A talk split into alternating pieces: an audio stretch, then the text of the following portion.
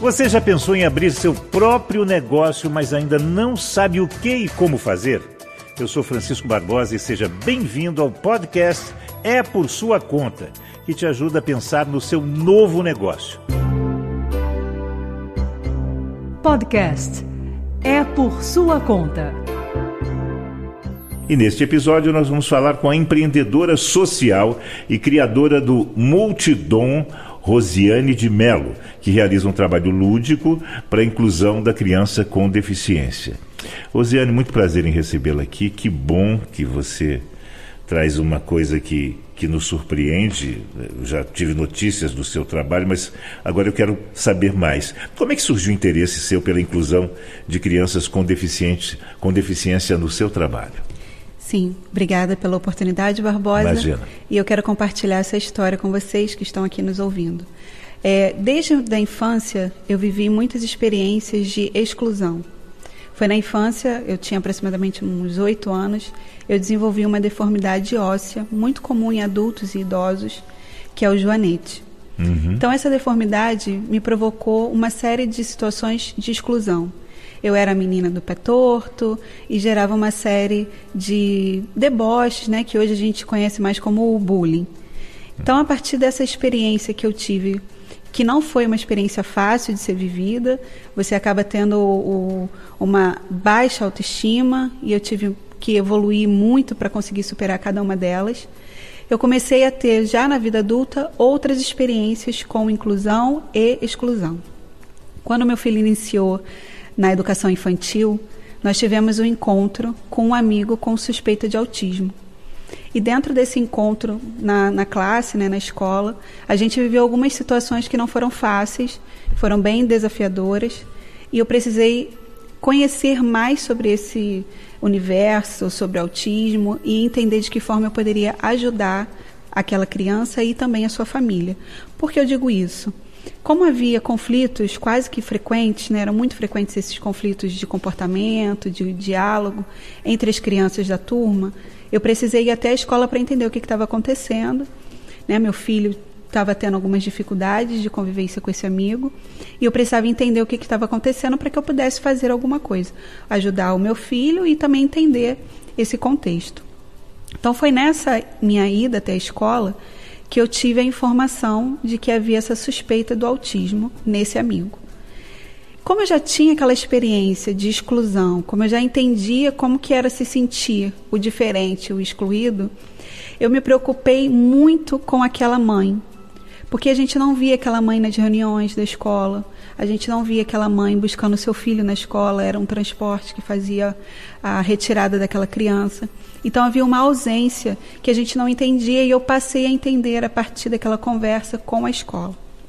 Então eu me coloquei no lugar daquela mãe e decidi que a partir de mim, aquele caminho considerado por alguns natural de exclusão ia parar. Então a partir de mim ia surgir ações para a inclusão. Uhum. Eu precisava fazer alguma coisa, é aquela inquietude né, do empreendedor e do ser humano, quando você se depara com algo que te choca ou que te desafia a querer fazer mais, a querer entender mais sobre aquele universo. Então eu comecei a pesquisar e comecei a conversar com meu filho. Meu filho era pequeno, tinha aproximadamente quatro anos quando isso aconteceu. E eu sempre conversava com ele, trazendo para ele a situação. Como? Arthur, você já parou para pensar que às vezes a gente também fica chateado quando um amigo pega um brinquedo nosso? Você já parou para pensar, meu filho, que às vezes a gente também está chateado? Então, trazendo para ele aquela situação para que ele entendesse a reação do amigo em determinados momentos daquelas brincadeiras, daquela convivência. Não foi fácil. Né? Eu sempre digo que eu não estou contando aqui uma história fantasiosa, uma história de conto, é uma história real que requer muito desafio, requer muita paciência de ambos os lados. Você está lidando com uma criança que tem algumas limitações por conta desse transtorno do autismo, e você está lidando também com uma outra criança que está em formação, que você precisa orientar para que ela não se torne um adulto excludente. Então, nós conversamos, foi um processo ao longo do ano inteiro. E o que culminou assim numa transformação para mim que gerou um resultado positivo foi quando no final do ano o meu filho, a gente estava se preparando para fazer a comemoração do seu aniversário na escola, que ele me pediu um bolinho, coisas de mãe e filho, né? Uhum. E aí quando nós preparamos a lista dos convidados e chegou no nome desse amigo, ele me olhou e falou assim: "Mãe, eu estou em dúvida se eu quero chamar esse amigo". Eu falei: "Mas não precisa existir dúvida. Todos eles são seus amigos e nós vamos convidar todos eles". E aí ele foi, me olhou, entendeu e nós convidamos. Quando eu cheguei na escola com aqueles convites, eu tive uma surpresa. A professora disse que ela retiraria a criança da sala para que eu pudesse realizar a, a festinha, né? E aquilo me inquietou. Eu falei: não, não vai tirar ele. Porque aquele já era um processo natural da escola, que o que acontece muito, Barbosa, é que hoje as crianças com deficiência, elas são inseridas na escola, mas elas não são incluídas. Existe uma diferença muito grande entre você só colocar uma criança lá na escola e você provocar, você promover uma inclusão.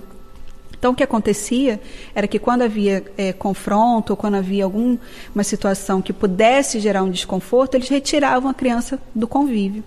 E eu falei para a professora: não, nós vamos manter do jeito que eu combinei com meu filho, do jeito que eu conversei com ele. E nós fizemos a festinha, esse amigo participou, não tivemos nenhum tipo de problema, ele conseguiu se sociabilizar muito bem com todas as outras crianças, e aquilo foi um resultado para mim muito positivo, porque eu vi que não havia necessidade alguma de que aquela criança não participasse daquela atividade. Então, mediante todas essas informações, toda essa minha vivência e essa inquietude de o que, que eu posso fazer mais para ajudar aquela criança, para ajudar aquela família, trouxe me trouxe nesse caminho da inclusão. Eu não tenho filhos com deficiência, mas eu entendo que eu sou parte, infelizmente, né, do lado de quem provoca a exclusão. A exclusão muitas vezes vem desse lado. E eu quero representar esse lado para modificar esse olhar sobre a diferença. Por isso, esse trabalho que eu venho desenvolvendo. Que se chama Multidom. Multidom, né? porque focamos na, na, nos dons, nos talentos dessas crianças com deficiência. Para quem está nos ouvindo e nem imagina o que seja o seu trabalho, conta para gente. Claro. Bom, tudo isso que gerou essa minha experiência pessoal, eu comecei a pensar de que forma eu poderia transformar em um negócio. Inicialmente, o negócio que eu queria fazer era desenhos animados para deficientes auditivos.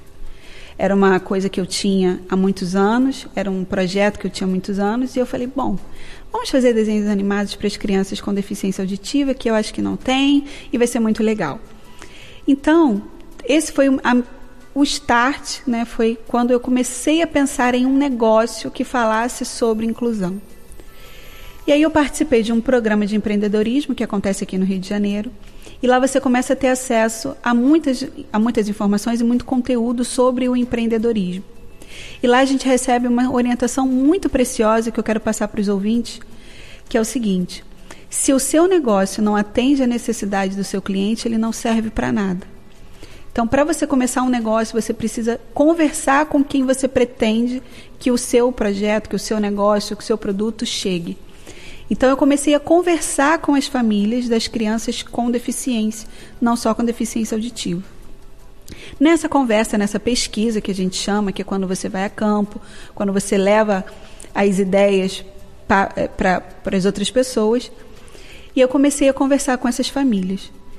E quando eu chegava na pergunta qual é o seu maior desafio com o seu filho, a resposta era praticamente a mesma: o processo de exclusão. Então eu pensei, bom, se todo o processo, que é mais desafiador, algumas mães inclusive disseram que é mais difícil lidar com a inclusão do seu filho do que com a deficiência, me chocou. Falei, caramba, a deficiência chega a ser menor do que o processo de você incluir essa criança na sociedade ou na escola. Então eu pensei, bom, a minha ideia era fazer desenhos animados para crianças com deficiência auditiva. Se eu fizer somente isso, eu vou atingir somente as crianças com deficiência auditiva e não vou resolver a questão da inclusão e exclusão. Então, comecei a pensar o que, que eu posso fazer para transformar esse cenário de inclusão e exclusão. Então, nada melhor do que dialogar com as pessoas.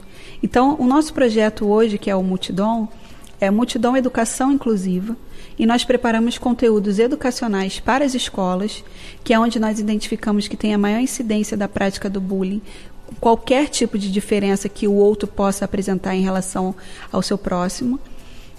E aí eu comecei a pesquisar esses conteúdos. E aí cheguei nesse meu projeto de contação de histórias com os personagens. É, a gente tem 25 personagens de pano, onde cada um deles retrata uma deficiência.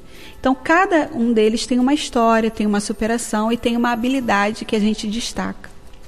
E essa habilidade é justamente para que você traga para essa criança a admiração diante daquele seu amigo, que para ela é diferente.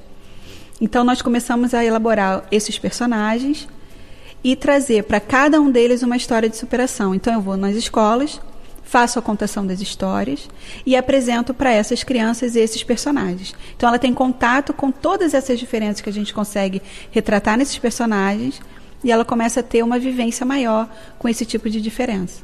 Quantos personagens são e eles retratam todo tipo de deficiência, Rosiane? Sim, a gente trabalha com 25 personagens atualmente e a gente trabalha com deficiência, transtornos e doenças. Então eu tenho deficiente visual, deficiente auditivo, baixa visão, o deficiente auditivo unilateral, que é aquele que utiliza o aparelho é, auditivo. A gente tem transtorno do espectro autista, Down, cadeirante, o amputado, aquele que nasce com alguma lesão do lábio liporino. Então, todos esses a gente consegue retratar para a criança e apresentar para ela. A gente teve uma experiência muito interessante numa, numa escola no ano passado, onde a coordenadora pedagógica nos solicitou uma história específica para uma turma, onde uma das alunas teve uma experiência numa área de convivência que os pais levaram ela, com uma criança que não tinha o braço. Uhum.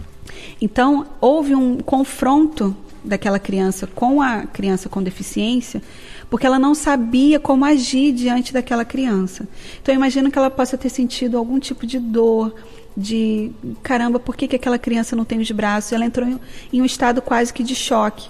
E os pais ficaram muito assustados com a reação dela, que ela chorava muito. E pediu auxílio à escola, e a escola nos pediu esse auxílio.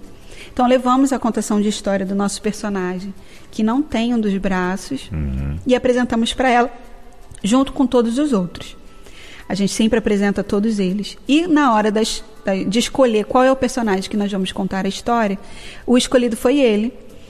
E aí a gente começou a contar a história dele, da sua superação, do sonho dele, que ele tinha sonho de ser guitarrista. Então, tudo que ele precisou vencer para ter esse sonho realizado. E ela começou a prestar muita atenção nos, nos, detalhes da história. Ela ficava impressionada de, e ela pergunta assim: "Mas como que ele vai tocar uma guitarra se ele não tem um dos braços, tia?" Falei, mas tudo é possível se a gente consegue se adaptar, se a gente consegue é, vencer desafios. Então eu expliquei, eu conto na história como é que ele faz isso, como é que ele vence esse desafio, como ele se tornou um guitarrista que se apresentava para os amigos na escola.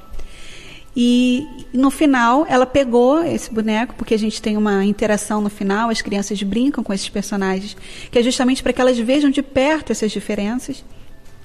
E ela abraçou.